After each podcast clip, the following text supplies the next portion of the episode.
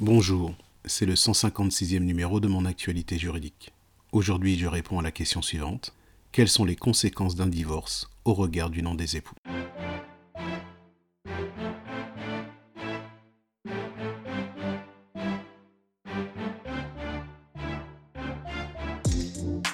Le prononcé d'un divorce par le juge aux affaires familiales ou le dépôt au rang des minutes d'un notaire d'une convention de divorce emporte de nombreuses conséquences entre les époux tout d'abord, mais aussi à l'égard de leurs enfants. Ce sont les articles 260 à 286 du Code civil qui traitent de ces conséquences. En fait, les conséquences sont multiples et concernent la liquidation de la communauté, le paiement d'une prestation compensatoire, l'autorité parentale, la garde des enfants, le paiement d'une pension alimentaire, le paiement de dommages et intérêts, ainsi que le logement.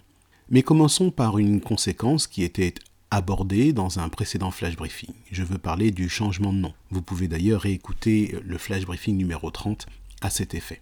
Rappelons tout d'abord le principe énoncé à l'article 225-1 du Code civil, qui dispose qu'à l'occasion du mariage, chacun des époux peut porter à titre d'usage le nom de l'autre époux, par substitution ou adjonction à son propre nom, dans l'ordre qu'il choisit. Après le divorce, l'article 264 alinéa 1er du Code civil dispose d'un autre principe puisqu'il est écrit qu'à la suite du divorce, chacun des époux perd l'usage du nom de son conjoint. Il s'agit donc d'un principe clair. Automatiquement après le divorce, l'époux perd l'usage du nom de son conjoint. Toutefois, ce principe connaît une exception.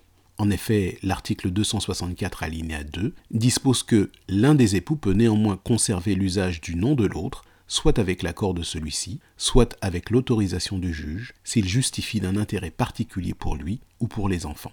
L'époux peut donc expressément demander la conservation du nom de l'autre époux, toutefois il doit avoir l'accord de ce dernier ou l'autorisation du juge, et dans ce cas, il doit justifier d'un intérêt particulier pour lui ou pour ses enfants.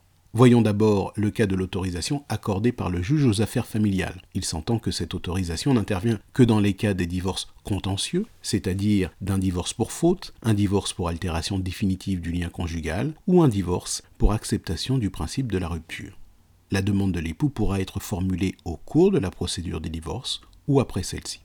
La jurisprudence reconnaît que constitue un intérêt particulier le fait pour l'époux d'être connu avec le nom de l'autre époux dans le cadre de son activité professionnelle, ou la volonté de porter le même nom que ses enfants.